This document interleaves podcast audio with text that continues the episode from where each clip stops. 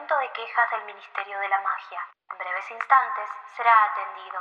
Para atención a brujas y magos, marque uno y medio. Para atención a squids, marque 3 y 2 tercios. Para atención a criaturas, marque infinito. Si usted es mago, corte y en breves instantes olvidará esta llamada.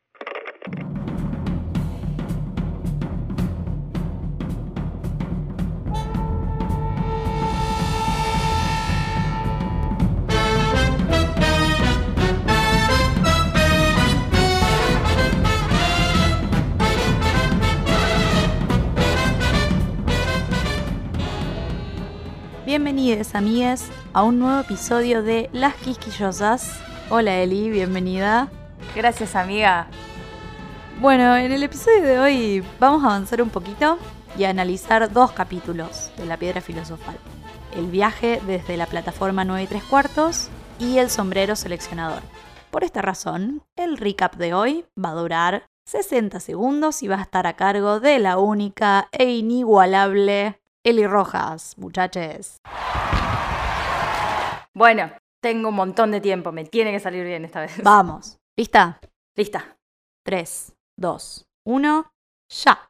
Bueno, Harry llega a la plataforma 9 y 3 cuartos. Se queda solo porque los Dursley lo dejan ahí a la deriva, se las tiene que arreglar solo, hasta que ve a Molly y a los Weasley que les enseñan cómo entrar a la plataforma, cómo cruzarla. Eh, se sube al tren, eh, viaja con Ron, comen un montón de porquerías, se hacen amigos, eh, conoce a Hermione, a Neville, ve a Draco, eh, hasta que llegan a Hogwarts y Hagrid los lleva en un bote, se entran al castillo más increíble que podés encontrar, entran al gran salón, resulta que hay un sombrero que te manda a, a qué casa vas a, eh, a pertenecer, eh, lo quieren mandar a Slytherin, pero bueno, él no quiere, entonces lo terminan poniendo en Gryffindor, ve a Dumbledore por primera vez, le duele la cicatriz por primera vez. Eh, bueno, también come un montón y se va a dormir con la panza re llena. Y bueno, tiene un sueño re falopa. Y. Tengo tiempo, ¿no? Tenés un montón de tiempo, tenés Uy, tengo un montón Siete, de tiempo. seis. Y bueno, nada. Ah, nos falta pibis. Y bueno, nada. Bueno, chiques, ya, ya vamos a hablar, ya vamos a hablar. Excelente, excelente, me encantó. Yes. Bueno, algo muy, muy bueno del capítulo 6, este del viaje desde la plataforma 9 y 3 cuartos, es que mm, es el último en el que aparecen los Dursley hasta el final del libro. Al fin nos tenían hartas. No lo aguantábamos más.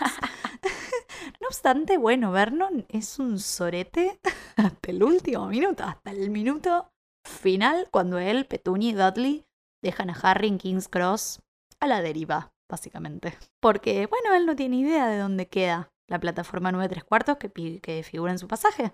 Gracias, Hagrid, por nada, ¿no? Es brutal. Que se vayan Sí. riéndose. Soretes. Lo dejan ahí sin pensar. O sea, aunque si Harry no conseguía encontrar dónde está la plataforma, queda varado, solo en Londres. 11 años. Mal. Un poco parecería como que Venom quiere que pase esto. Él, él dice, como que sea toda una locura, ¿no? Que no Sí, exista sí. ninguna plataforma 9 y 3 cuartos. Para él esto es algo bueno, ¿no? De entrada, es raro que hayan accedido a llevarlo hasta Londres. Eh, para mí, bueno, lo dice, como que solamente tienen que llevar a Dudley y sacarle la colita de chancho. Para mí se la tendrían que dejar. Ya fue alto accesorio. Pero bueno, hay otra cosa que me llama la atención, eh, es esto de que lo que dice Harry al principio, que después del episodio con Hagrid, la cola de chancho, todo esto, los Dursley deciden como emplear una nueva técnica, ¿no? De paternidad, entre comillas, y siendo muy irónica, y como que prefieren ignorarlo, hacer como que no existe, Claro. que cualquier silla donde él esté es como si estuviese vacía.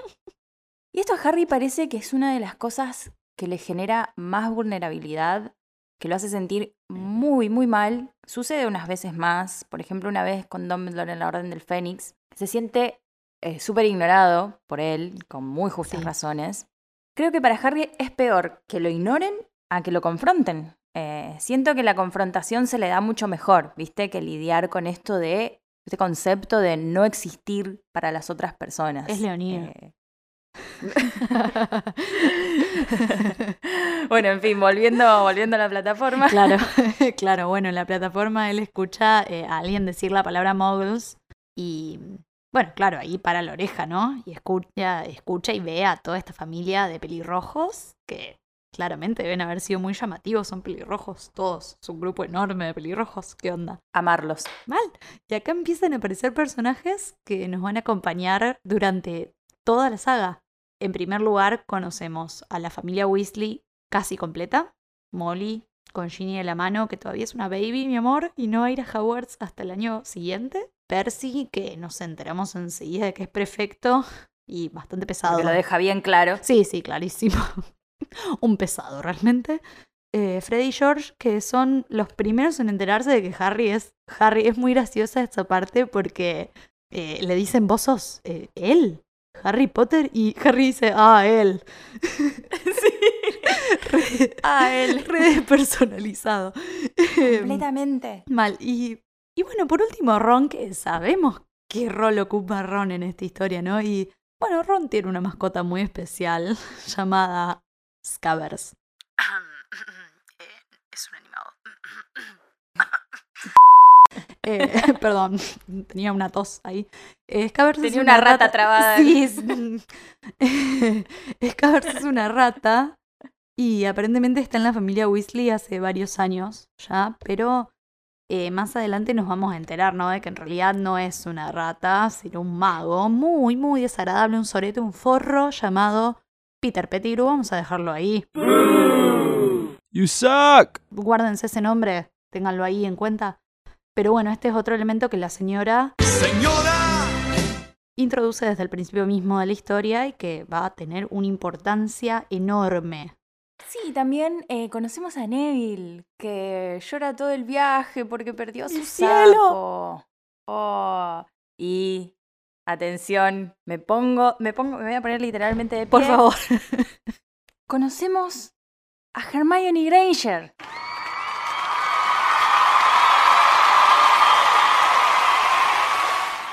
Diosa del Olimpo, hermosa, divina, reina de mi corazón y de mi yor.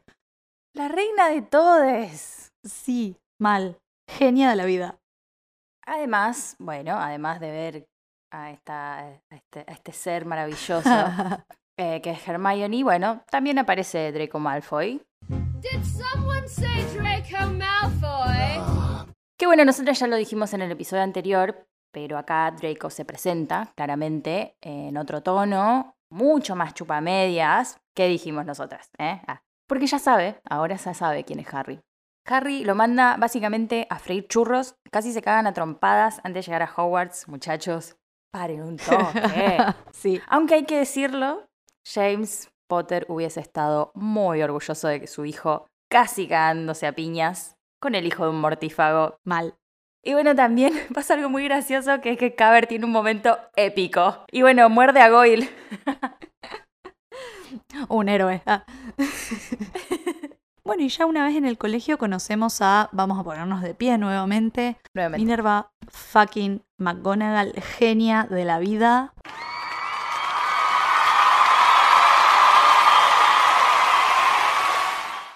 A Severus Snape, de quien vamos a hablar un poquito más en el próximo episodio mejor.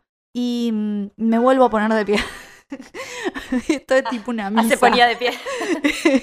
Pero me vuelvo a poner de pie para presentar a Albus, Percival, Wulfric, Brian Dumbledore.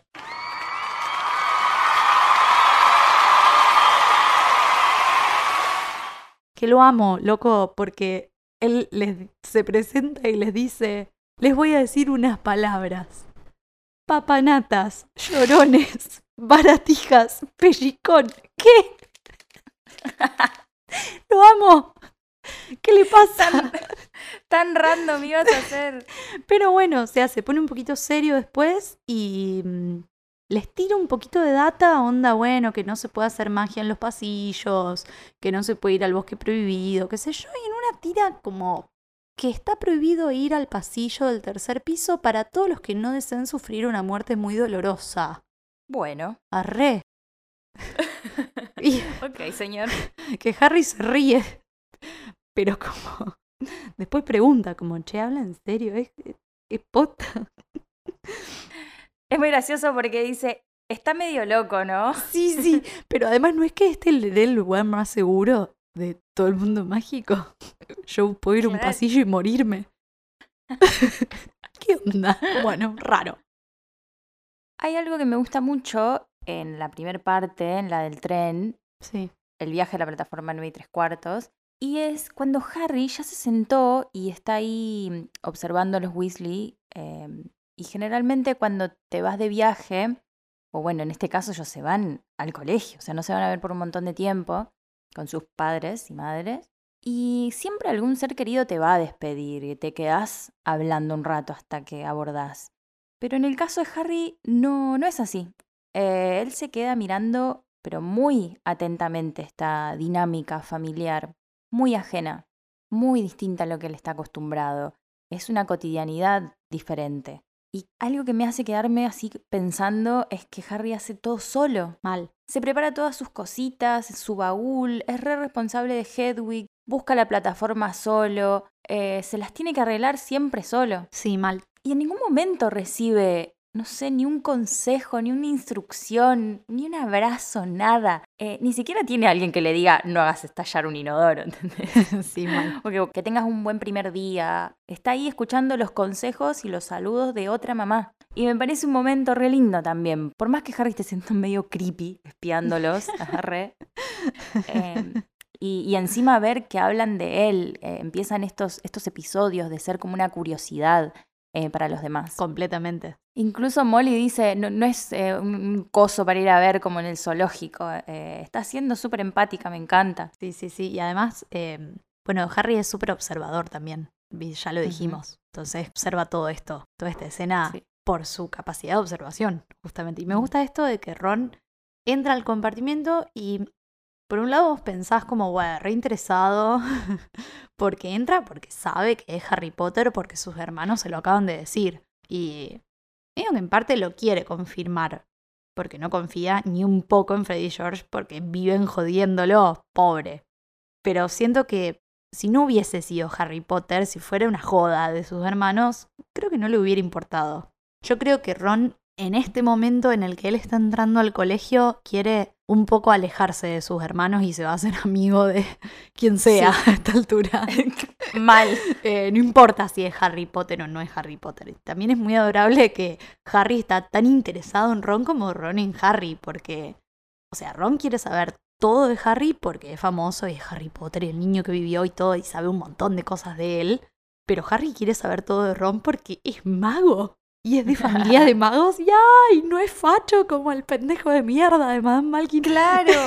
Alto bromance. Es como que me lo imagino diciendo, ay, quiero ser su amigo, ay, quiero ser su amigo, Sí, quiero ser su amigo. Sí, sí, totalmente los amo. Y Ron, como, me da mucha ternura, Ron, porque ya desde el principio está súper avergonzado eh, sobre quién es, sobre dónde viene. O sea, él como que saca súper eh, tímido los sándwichitos, ¿viste? Y dice, bueno, sí, yo traje sándwiches, qué sé yo, y eh, como... Mi mamá no puede. Claro. Está Como reocupada. bueno, sí, y además se olvida que no me gusta la carne. Eh, bueno, como somos somos, muchos. muchos, entonces bueno, como cómo se va a memorizar los gustos de siete hijos, ¿viste? Eh, como que él trata de ser empático también con la madre, me parece, pero... Y Harry lo reconsuela, ¿viste? Eh, Ay, como son que- unos hermosos. Mal, porque Harry le dice, no, sí, yo también tuve que usar toda mi vida la ropa de Dudley. Claro, enseguida se, se entra en un estado de igualdad. Mal, como que nunca se siente superior, como que el, el libro te dice como Harry no, no ve nada de malo en no poder comprar una lechuza. De hecho, la lechuza que tiene él se la compró Hagrid, ¿no? Sí, él se podría comprar 50 Él se la podría si comprar, quisiera. obvio, por supuesto. Y le podría comprar 60 lechuzas a Ron, Claro. ¿No? claro. Pero bueno, como que es millo, pero no se la cree ni un poco. Digamos, No, una no, ni humildad tremenda. Creo que porque todavía no cae, como que Ni hablar, y nunca cae. nunca termina de caer, ¿no? Sí. O sea, sí, sí. pero porque vivió 10 años en una vida de mierda y Sí, aislado. Yo creo que aprendió, aprendió un montón de valores eh, que pasan por otro lado, más allá de la plata y de, y de la fama y qué sé yo. Y. Valores más esenciales. Claro, como que no le importa realmente. Sí, como esto también de compartir, ¿no? Sí, de al fin alguien para compartir. eh, no, me gasto toda esta plata que ya fue, apareció ahora, vamos a comer juntos. Tal cual. Los sándwiches olvidados. Sí, totalmente. Me encanta, me encanta, me encanta. Y bueno, en estos dos capítulos aparecen estos mambitos que les decía que tiene Harry, que me parecen tan adorables, tan hermosos. Ay, sí. Es ansiedad para mí. sí, sí, sí. Es ansiedad pura. Esto de posta, eh, tengo que hacer un encantamiento enfrente de mil personas y tengo que hacer una prueba. Y después ya se entera de que se tiene que poner el sombrero y es como, oh, pero mirá si me, si me quedo mil años con el sombrero puesto y McGonagall me lo saca y me dice que fue todo un error y me tengo que volver. Bueno, pará, por favor, te lo pido. Lo entiendo. Lo entiendo muchísimo. O sea, creo que todo es. Lo, en más lo que vivimos en esta generación, estamos condenados por sufrir ansiedad por Ay, siempre sí. y pensar en cada situación exactamente Sí. lo mismo. Me va a ir mal, voy a hacerlo todo mal. eh, seguro, seguro soy una falla en todo. Como Ay, así, sí, sí, ¿viste? sí, sí, sí. Negativo. Y después está todo bien. Completamente. Es tan millennial que duele. Mal, mi vida. Es un adelantado a su- tiempo. ah. Sí, mal. Bueno, es realmente posta unos mambos tremendos, Harry. Eh, de hecho, los mambos que tiene se trasladan a sus sueños, incluso, porque tiene. Después de esta primera noche en Hogwarts, tiene un sueño recontra falopa, o ya lo dijiste en el recap, que me parece tan falopa que lo voy a leer, si te parece. Please. Tenía puesto el turbante del profesor Quirrell, que le hablaba y le decía que debía pasarse a Slytherin de inmediato, porque ese era su destino. Harry contestó al turbante que no quería estar en Slytherin, y el turbante se volvió cada vez más pesado. Harry intentó quitárselo, pero lo ceñía dolorosamente. Y entonces apareció Malfoy, riéndose de él, mientras luchaba por sacarse el turbante. Luego Malfoy se convirtió en el profesor de nariz ganchuda, Snape, cuya risa se volvió cada vez más alta y fría. Se produjo un estallido de luz verde y Harry se despertó, temblando y transpirando. Se dio vuelta y se volvió a dormir, y cuando despertó al día siguiente no recordaba nada de ese sueño. Wow. Increíble. Eh, Mezcló un increíble. montón de cosas. Un montón de gente. Para mí, soñó con su Horcrux interior. Uf. Es su Voldemort interior diciéndole todas estas cosas horribles y metiéndole todas estas inseguridades. Mal. exactamente igual que con Ron. Sentí como la- el mismo feeling sí. de humillar, de hum- autohumillación, de todas las cosas que a las que vos les tenés miedo, las cosas que, que viviste incluso durante el día, no. Pobrecito. Sí, sí, como que te mete el dedo en la llaga constantemente. Eso, exacto. En fin, totalmente de acuerdo. Pero bueno, esta parte de la historia nos parece que está bastante bien desarrollada, es bastante inicial también, entonces otra vez no tenemos demasiado de qué quejarnos, así que si bien esta vez no tenemos preguntas como en el episodio anterior, sino algunas curiosidades, digamos, o cositas que nos llamaron la atención, que están como escritas off the record por la señora, Señora. ¿Qué les parece si volvemos al departamento de misterios?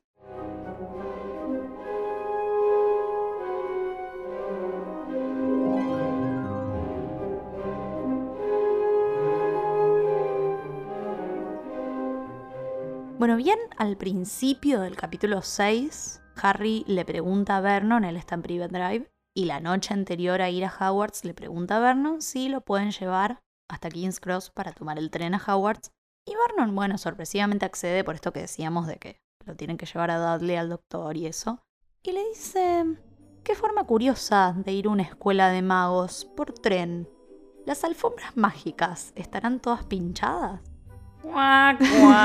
Sí, sí. Es como se quiso hacer el gracioso. Encima Harry no le contesta. Porque se queda pensando. Sí, capaz por eso. Eh, pero bueno, la realidad es que no siempre se viajó en tren a Hogwarts, sino que es un medio de transporte que se instaló, por supuesto, como muchas otras cosas, después del Estatuto del Secreto.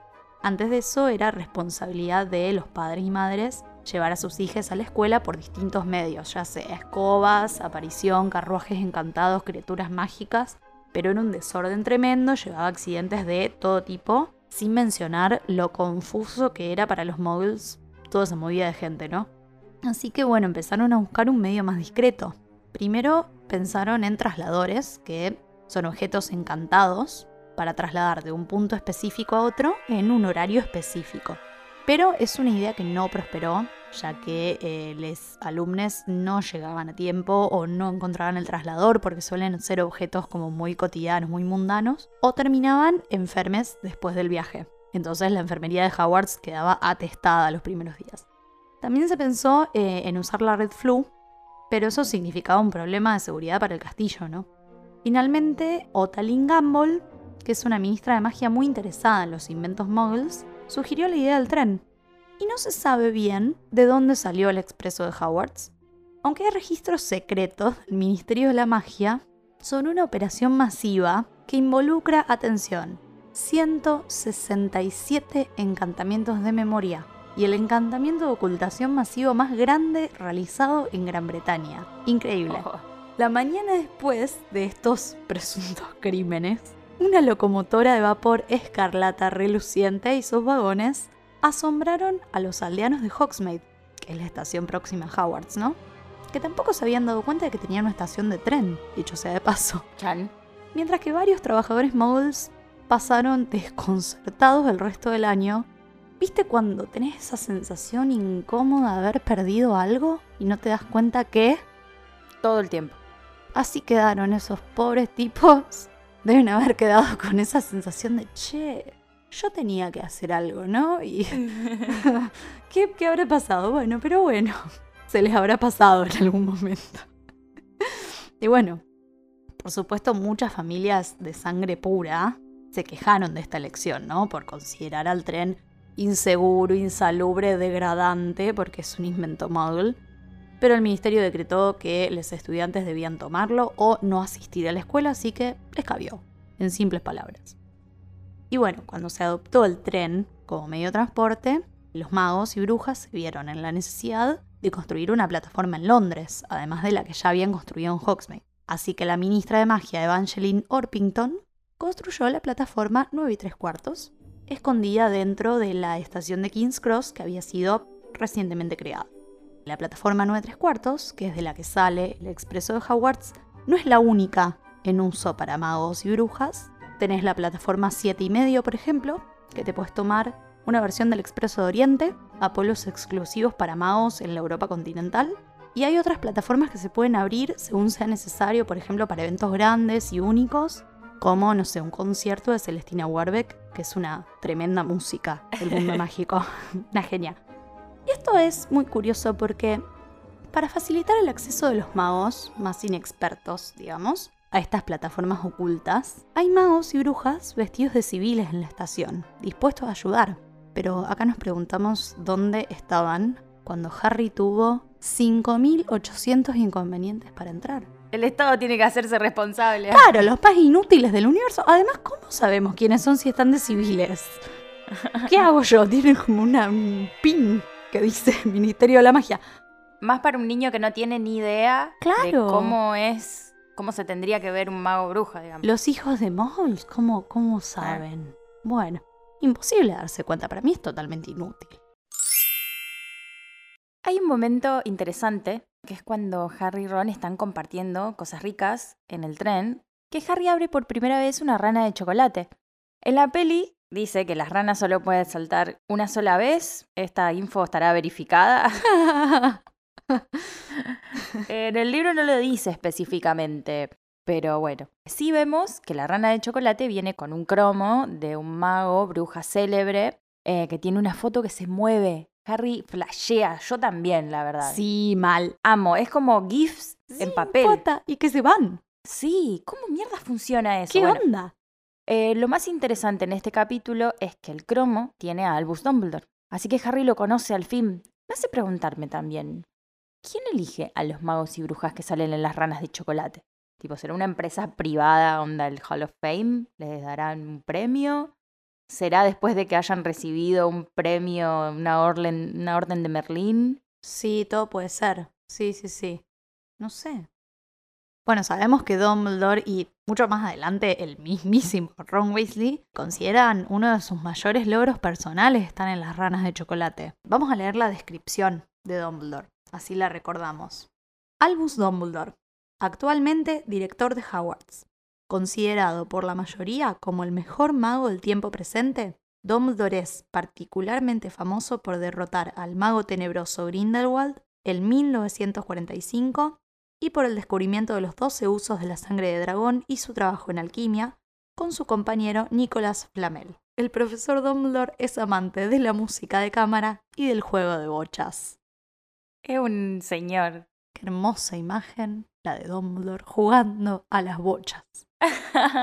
Tirándose la barba para atrás del hombro. o sosteniéndola mágicamente al lado suyo, me muero. Un maestro. Pero bueno, acá nuevamente vemos otro guiño con un par de datitos que al principio pasas de largo completamente porque, o sea, es una descripción de un cromo, no parece ser algo importante, que es la mención, por un lado, a Nicolas Flamel, que en este libro va a tener muchísima importancia, y a Grindelwald, que va a pasar muchísimo tiempo hasta que lo volvamos a escuchar y sin embargo va a ser una parte importantísima de la historia de Dumbledore y nos va a ayudar a entender su personaje. ¿No es muy loco también que aparezcan dos personajes que después aparecen en Fantasy Beast, en este cromo? Mal, me encanta. Leyendo o viendo la peli, el momento donde Hagrid lleva a los alumnos en botecitos hasta Hogwarts, que ven erguirse el castillo hermoso enfrente suyo con todas las lucecitas en la noche, es muy mágico, muy especial, muy épico. Y una vez, como acá en este departamento de misterios traemos teorías y cosas raras, una vez leí una teoría, que bueno, seguro muchos conocen, que dice que Harry en realidad está muerto y todo su paso a través del mundo mágico es un delirio pre-muerte, un viaje astral que, bueno, finaliza en la aceptación de la muerte, ¿no? Eh, es fuerte esta teoría, ¿no? Pero lo interesante que me llamó la atención es el rol de Hagrid eh, otra vez como mediador, como transporte entre el mundo mago y el mundo mágico. En esta teoría pasa a ser como de puente entre dejar la vida y aceptar la muerte, en este caso representada como bueno, una nueva vida, esta nueva vida en Hogwarts. Y la comparación entre Hagrid y Caronte, que en la mitología griega era el barquero de Hades, o sea, el dios del inframundo y es el encargado, Caronte, de guiar a las almas errantes de los difuntos recientes de un lado a otro del río Aqueronte, eh, hacia el dominio de Hades. O sea, básicamente transportar las almas desde la vida hasta la muerte. Por eso coincide mucho, ¿no? También Claro. leyéndolo desde el punto de vista de esta teoría en particular, eh, que es bastante creepy. Pero que está buena, es interesante. es interesante y bueno, tiene un poco de sentido también, ¿no? Como... Mal, sí. como una especie de limbo que él vive a través de todos estos años que lo terminan en el momento en que él acepta que tiene que irse junto con la muerte. Muy loco. Una de las principales inquietudes de Harry al momento de llegar a Hogwarts es, eh, bueno, cómo te asignan una casa, cómo entras a una de las cuatro casas de Hogwarts. Con esto, como ya lo dijimos, mambea un montón, mi cielo. Hasta que la profesora McGonagall coloca enfrente de ellos un taburete con un sombrero raído y sucio. Me da risa, eh, Harry suele hacer un par de comparaciones en este capítulo con Private Drive, ¿no? Entonces acá dice que tía Petunia no lo hubiese permitido en su casa el sombrero. Y el sombrero se pone a cantar. Maravilloso. Ay, es, es genial. No te esperas que el sombrero se ponga a cantar. Siempre me dio bronca no saber cómo era la melodía Mal. y tener que inventarla en mi cabeza. Pero bueno, cada año el sombrero seleccionador se presenta ante los alumnos de primer año con una canción. Y esta eh, siempre es distinta, aunque generalmente cuenta algo sobre él y sobre las cuatro casas del colegio. Cuenta la leyenda que el sombrero perteneció a uno de los cuatro fundadores de Hogwarts, Godric Gryffindor, y que fue encantado conjuntamente por los cuatro fundadores para garantizar que los estudiantes fueran clasificados en sus casas, o sea, en las cuatro casas que representan a cada fundador, de acuerdo con las preferencias de cada uno. El sombrero seleccionador es uno de los objetos encantados más inteligentes que la mayoría de los magos y brujas van a conocer en su vida.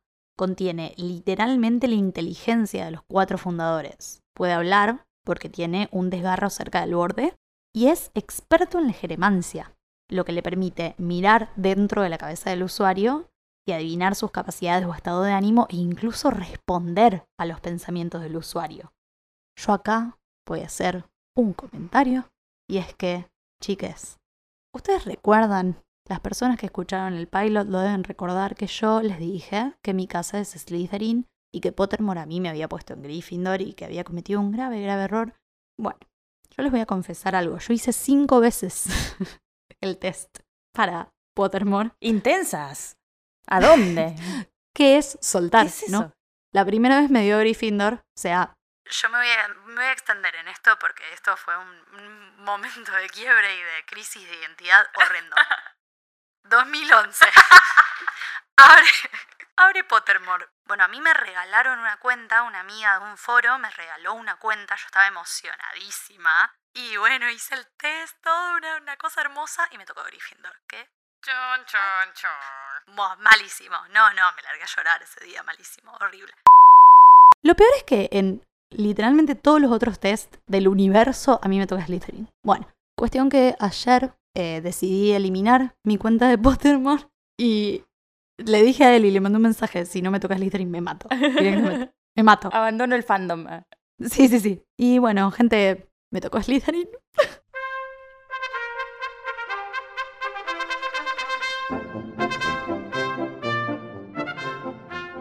Bueno, Ay, por Dios. gente, nunca se rindan.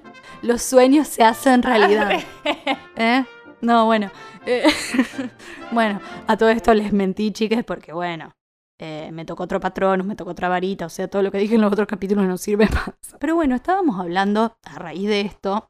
eh, ¿Qué tan importante puede ser un test que te hace una computadora, no? Sí, la verdad que le ponemos mucha confianza, hay que decirlo. Sí. Solamente porque viene del canon. Si nos estamos cagando en todo lo demás, nos podemos tranquilamente cagar en eso también, ¿o no? Claro, porque esto surgió también a raíz de que bastante gente, cuando hicimos en nuestro Instagram la pregunta de qué patronos tenían y qué casa tenían, eh, mucha gente nos dijo que no estaba de acuerdo con la casa que le había asignado Pottermore. Ah, como que no es lo mismo. No es lo Está bien, mismo. nosotros no tenemos, nosotros no tenemos un sombrero seleccionador, lamentablemente, porque el mundo mágico no existe o no lo sabemos, no sé. Eh, Todavía no encontramos sé la yo. entrada. no sé, claro. Pero tenemos este test que, bueno, le damos un poquito más de legitimidad porque es el test hecho por la señora.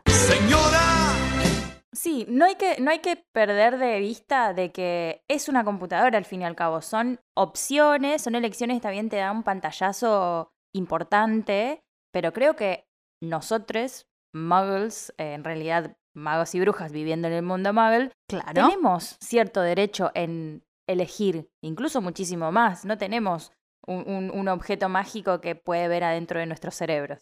Ni hablar. Creo que importa más el sentimiento de pertenencia que tiene uno a una casa desde que entra al fandom, digamos. Porque nosotros, o sea, nosotras tenemos casi 30 años, pero elegimos nuestra casa cuando? A los 11, 12. La verdad, te cambia mucho la personalidad. Está bien que esencialmente sos la misma persona, pero te pasan muchísimas cosas y lo que cambia son las elecciones, son las decisiones que tomamos. Eh, eh, especialmente volviéndose adultos. Claro, y como venimos diciendo, no somos 100% una casa. Entonces, por ahí importa más la casa a la que elijamos pertenecer y no lo que nos diga cualquier test. Por más que yo esté haciendo todo este quilombo y todo este statement y haya hecho el test cinco veces, no lo hagan, o sea, no vale la pena. Sí, también esto de, está bien, una cosa es que te toque algo que no te gusta y otra cosa es que te toque algo con lo que no te sentís identificada, ¿no? Porque a veces el que no te guste es que no, capaz no querés aceptar tanto lo que te están diciendo, capaz es algo con lo que todavía no estás o no hiciste paz con vos mismo. Como por ejemplo, no es fácil aceptar, como un Slytherin, por ejemplo, que tenés orgullo hacia las cosas, ¿no? Eh, o que tenés Sí. ambición. Después vos lo tenés que tratar de traer a tu propia vida en cierto punto, porque de- o sea, es un test, en este caso es una selección para entrar a una escuela de magos, o sea, nada que ver con nuestro universo, Sí, sí, sí, sinceramente, pero nos claramente. ayuda a tener un sentimiento de pertenencia re lindo. Bueno, y también eh, yo creo que este esta inconformidad con la casa que a uno le toca eh, tiene que ver un poco con el house shaming, ¿no? de que por ahí, qué sé yo, Hay mucha gente a la que le toca Hufflepuff y se siente re mal. Claro, no, hermano. tipo, me no, tocó Hufflepuff, no. soy malísimo. No, por favor, no. No, no. Eh, no me voy a cansar de reivindicar a Hufflepuff. Por favor, sí. Creo que una vez por capítulo, aunque sea, lo voy a Sí, hacer. me parece perfecto, amiga. Bueno, volviendo a las casas de Hogwarts, eh, los cuatro fundadores de Hogwarts fueron, ya mencionamos a Godric Gryffindor, Helga Hufflepuff, Rowena Ravenclaw y Salazar Slytherin. Y los fantasmas de cada casa, quienes también conocemos en el capítulo 7 del libro. Son como las mascotas, ¿no? Mal. Son como las Sí. mascotas de Hogwarts. Bueno, respectivamente son eh, Nick casi decapitado, el fraile gordo, la dama gris y el varón sanguinario. Que bueno, quizás más adelante podamos hablar un poquito de ellos. Estaría bueno. Me encantaría. Mm, Los banco mucho. Mal, son graciosos. Encima en este capítulo vemos a Nick casi decapitado mostrando la abertura de su cuello. Es bizarro. Mal. Bueno, en, la, mm, en el proceso de selección, una vez que todos ya fueron seleccionados en sus respectivas casas, empieza el banquete, que es extraordinario, según Harry. O sea, cualquier comida que salga de abajo va a ser extraordinaria. ¿eh? Es alucinante. Real. se da cuenta cuando aparece la comida, es fantástico. Pero bueno, en, este, en esta situación de cena y banquete se, se empiezan a dar varias conversaciones. Una de ellas es el tema de los orígenes de cada uno.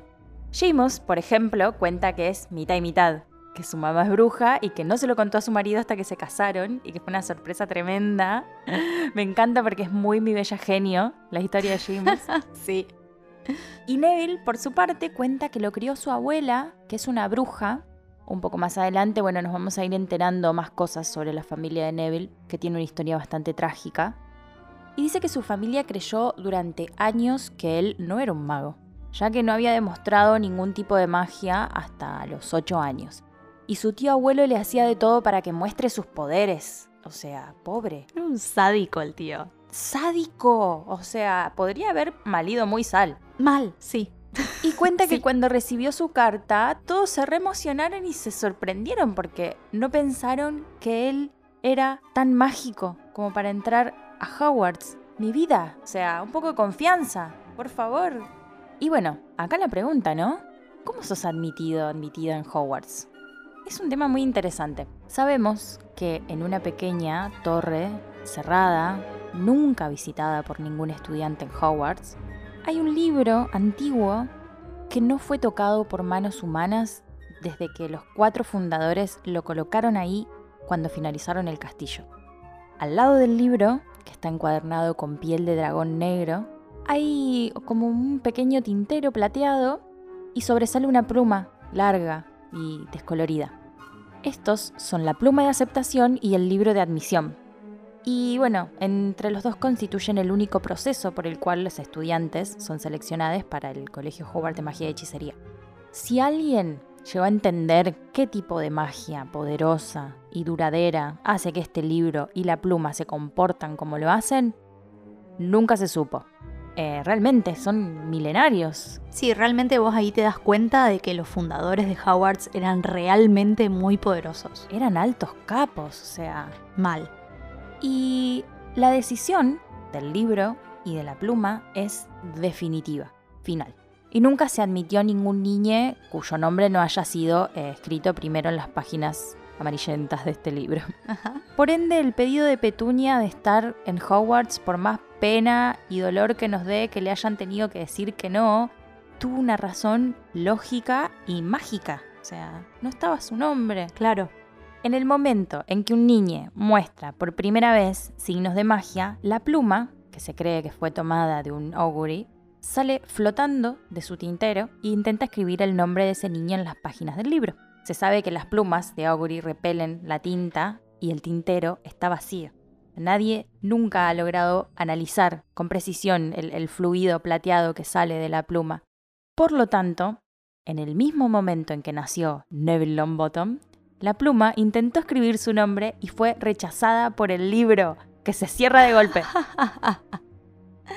Loquísimo. Sí, incluso la partera que atendió a Alice Longbottom, la mamá, no se había dado cuenta de que Neville se las arregló para cambiar las mantas tipo más cómodo sobre sí mismo justo después de haber nacido, asumiendo, bueno, que su padre lo había arropado al bebé para, no sé, de una manera más segura. Claro, no, no como si lo hubiera hecho él. Claro, o sea, él mostró magia desde el primer momento.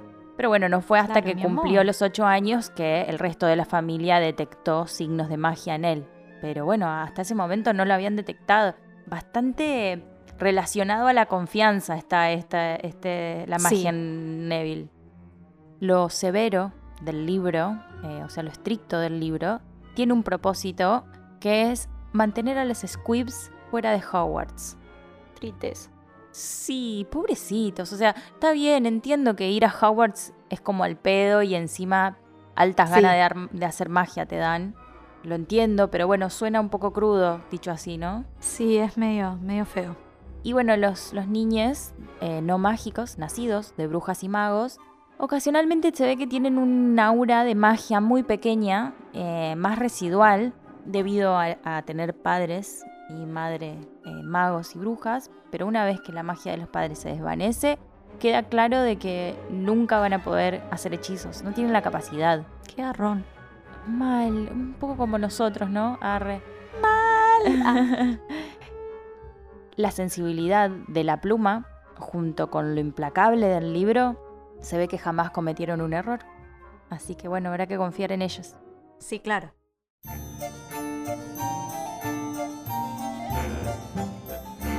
Hoy tenemos la primera de muchas, muchas quejas hacia la adaptación cinematográfica de esta saga. Y yo sé que en esta muchos de ustedes van a estar con nosotras. ¿Por qué no está Pibbs en las películas? ¿Por qué? ¿Por qué? Why, God, why? ¿Por qué, señora? ¿Por qué no nos lo dio? ¿Qué? En realidad no es ella. Justo esto no se lo podemos No, tenés razón, ella. tenés razón. No se lo podemos adjuntar. Arre que ya era el, el chivo expiatorio. Todo lo que estaba mal era su culpa. Bueno, para quienes no saben de quién estoy hablando porque no leyeron los libros, Pibbs es un poltergeist, es decir, una presencia maligna que habita en casas grandes y antiguas y en castillos. La traducción más exacta sería eh, fantasma ruidoso, pero no es, no llega a ser un fantasma, es como una entidad. Es físico, además. Sí y no, porque Pibbs tiene presencia física porque su presencia es muy poderosa. Pero puede volverse invisible a voluntad, pero generalmente son invisibles, por lo que dijo la señora. Señora. Ella también dice que suele asociarse a lugares donde viven jóvenes, adolescentes y que por esta razón es lógico que su presencia sea tan fuerte en un lugar donde habitan tantos adolescentes juntos durante tanto tiempo. Bueno, Pips es un personaje súper travieso y malicioso. Le gusta romper las pelotas, básicamente. Todos los profesores están hartos de Pips. Es el peor enemigo de Filch, que es el celador. Y realmente no le hace caso a nadie. Salvo eh, al varón sanguinario, que es el fantasma de Slytherin, por quien no sé si siente miedo, pero aunque sea siente un poco de respeto. Entonces, más o menos, es el quien lo puede controlar. Pips es recontra jodido, porque, o sea, vi- vive haciendo travesuras, pero si te agarra vos haciendo algo que no deberías estar haciendo, no tiene ningún drama en delatarte. O ayudarte, como hace con Freddy George. Sí, esa es, creo, la excepción, ¿no? Porque como que a ellos yo creo que les tiene como un poco de, de simpatía y de respeto. Y porque hay una cierta igualdad ahí. Sí, Mm. yo creo que con ellos eh, sí tiene como un poco de... La esencia de bromistas. como un vínculo distinto. Bueno, y él aparece en todos los libros. Para mí es un agregado bastante simpático, me hubiese encantado verlo en las pelis. Pero bueno, entiendo que su rol no es relevante, o sea, está ahí para joder, básicamente. Sí. algunas cosas que él hace incluso si, si, si se quisieran agregar en las películas las puede hacer otra persona. Un personaje que ya esté en las películas. Pero me cae re simpático, me hubiese encantado. La verdad que sí. Hubiese sido muy dinámico para las pelis. Mal, sí. Y hubiese sido muy gracioso. Hubiese sido un, un elemento cómico espectacular.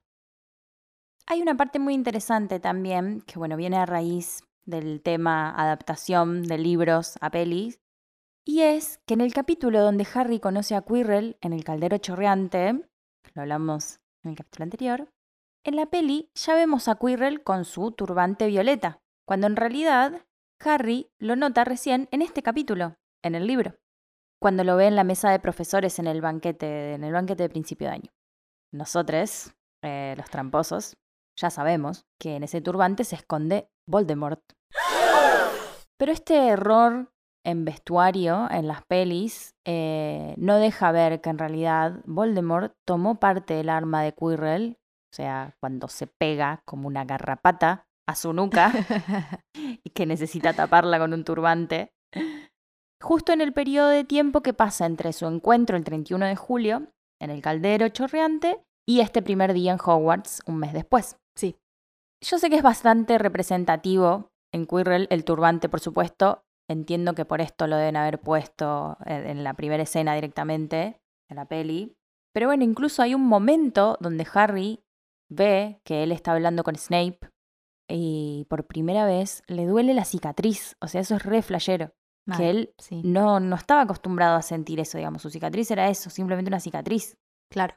Y es porque, bueno, está. Quirrell está de espaldas hablando con Snape, entonces la espalda le da a Harry, por ende la nuca también, y por eso siente lo que siente, ¿no? Eh, pero bueno, no sospecha del turbante ridículo este, pero también arranca el tema de la desconfianza con Snape, ¿no? Es una asociación lógica, digamos. Sí, o sea, claro. si vos lo viste en el caldero chorreante y no pasó nada, y ahora lo mirás a Snape y te duele la cicatriz, Y encima te mira que te quiere Eh. comer crudo. claro, te mira con una cara de te odio.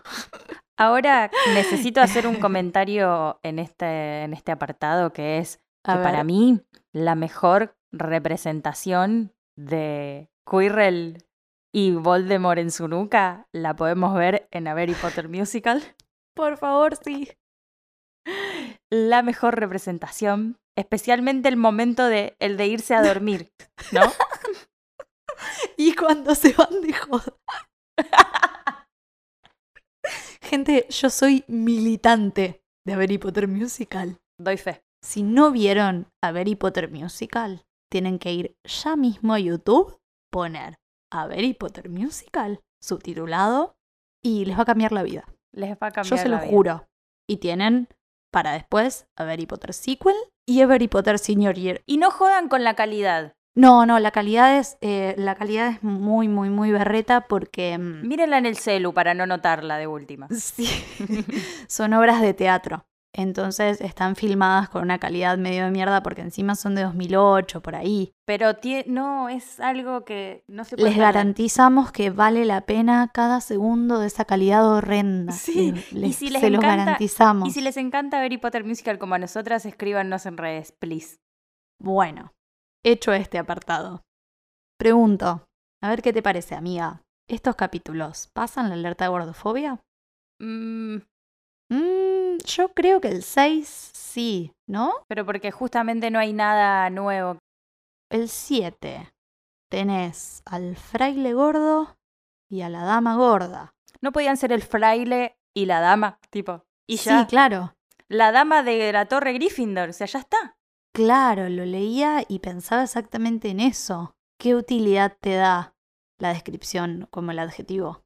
A mí, yo lo que entiendo es que al darte ese calificativo, te está diciendo que todos los demás no lo son, porque no hizo ese mismo Claro. apartado para los demás. Por ende, eh, eh, la señora Señora, vive en un mundo de gente flaca.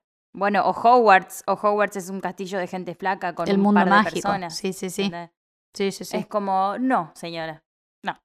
No, no, No no. se la tengo ganas de aceptar porque me gustaría que simplemente sea el fraile de Hufflepuff y la dama de la Torre Gryffindor. De la Torre Gryffindor, claro. O la dama del vestido rosa. ¡Ay, mal! La dama del vestido rosa me encanta.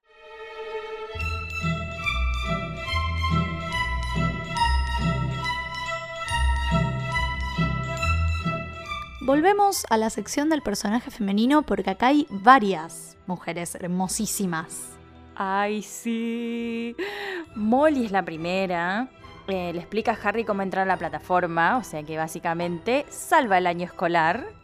Una genia. Algunas heroínas no usan capa.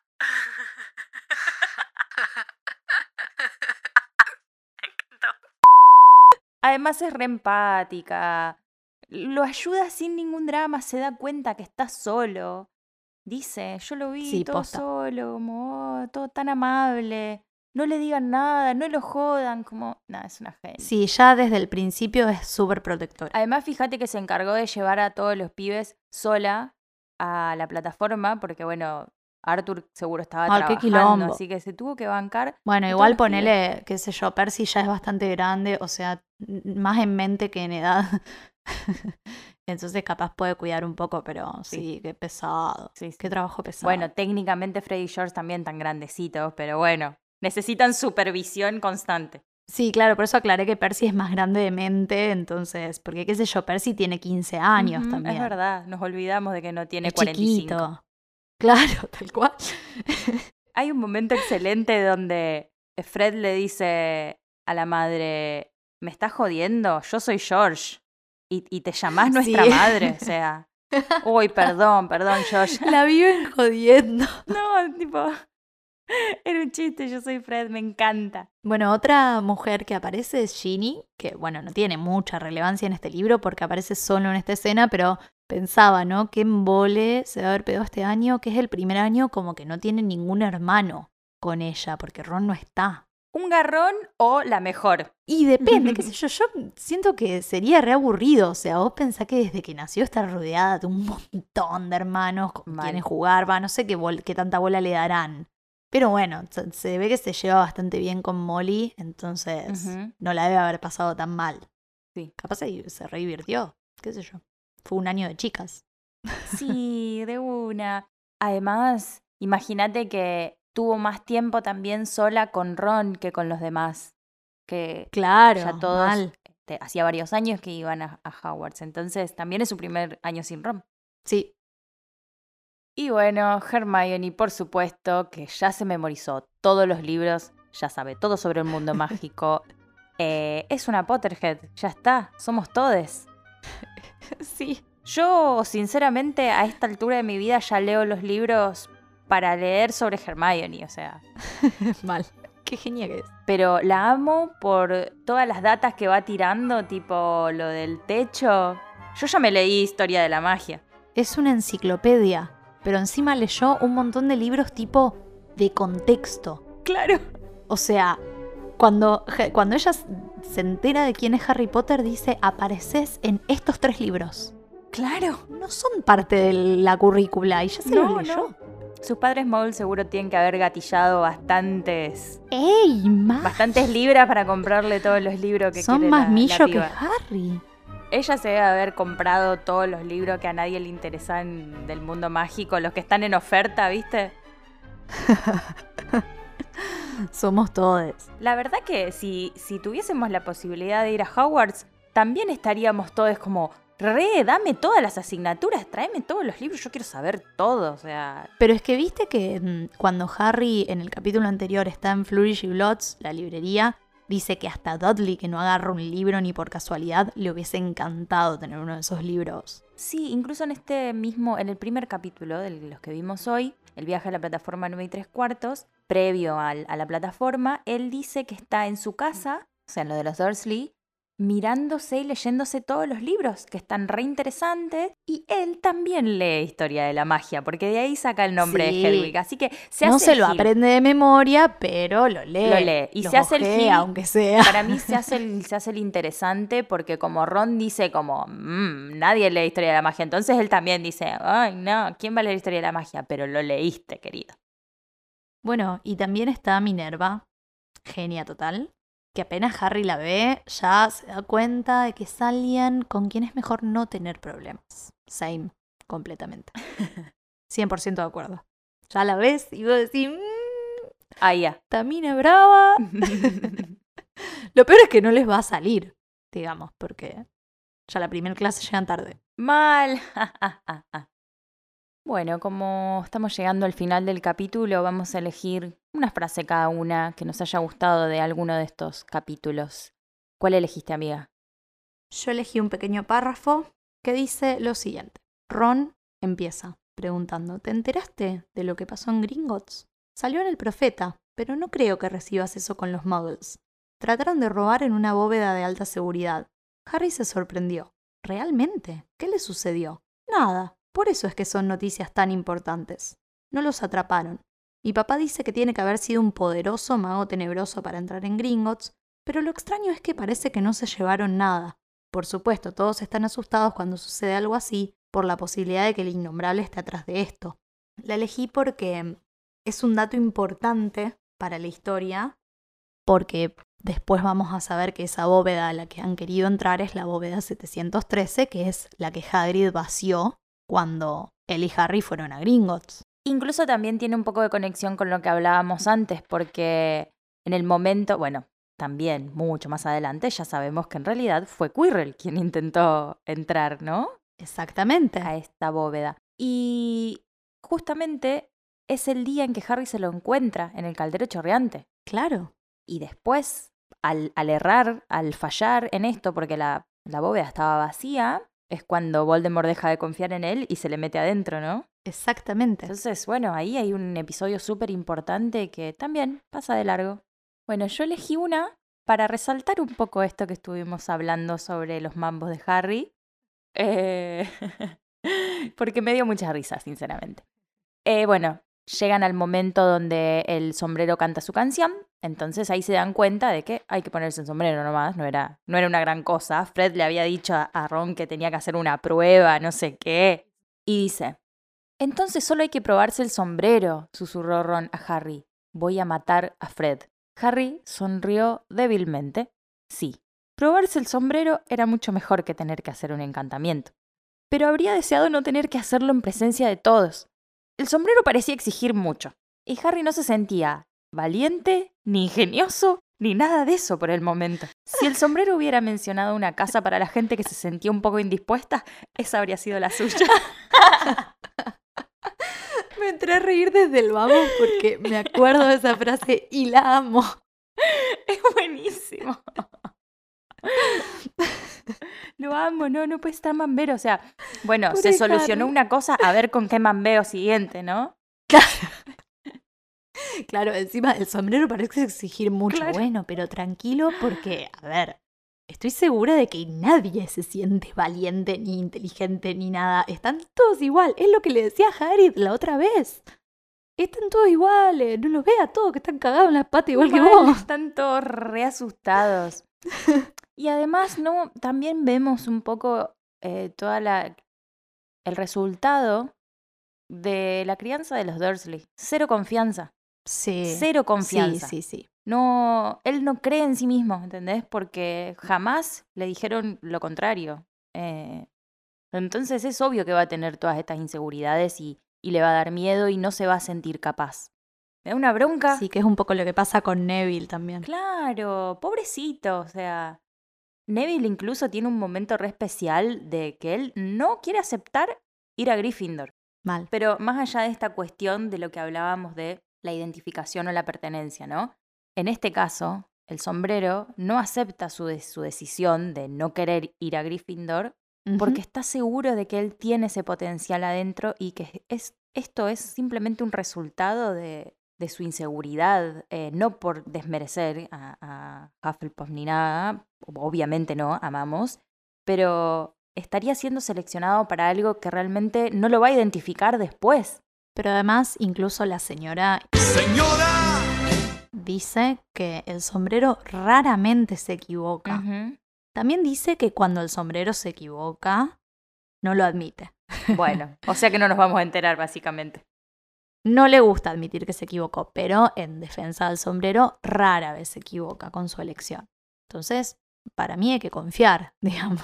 Hay que confiar, hay que confiar. Me parece bastante sabio que él sepa qué elecciones tener en cuenta y cuáles están siendo simplemente un reflejo o una manera de cubrirse, sí. ¿no?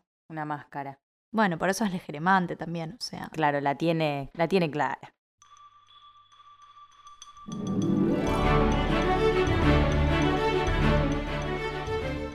Hemos llegado al final de este episodio. Oh, no. Tristeza. Pero ya habrá otros. Así que, a no deprimirse, y bueno, tenemos nuestras redes para que nos sigan. Somos arroba las quisquillosas en Instagram y arroba L quisquillosas en Twitter. En Facebook somos las quisquillosas. Estamos haciendo moviditas re lindas en nuestro Instagram. Sí, síganos y participen que está re bueno. Nos encanta escucharlos y leerlos. Nada, nos divierte un montón también. y bueno, también si quieren mandarnos un audio, un mensaje o lo que quieran, pueden enviarlo al teléfono 341-25888841. Y si nos quieren seguir en nuestros Instagram personales, el mío es arroba acorazada con Z y 2D y el de Eli es arroba elinuts.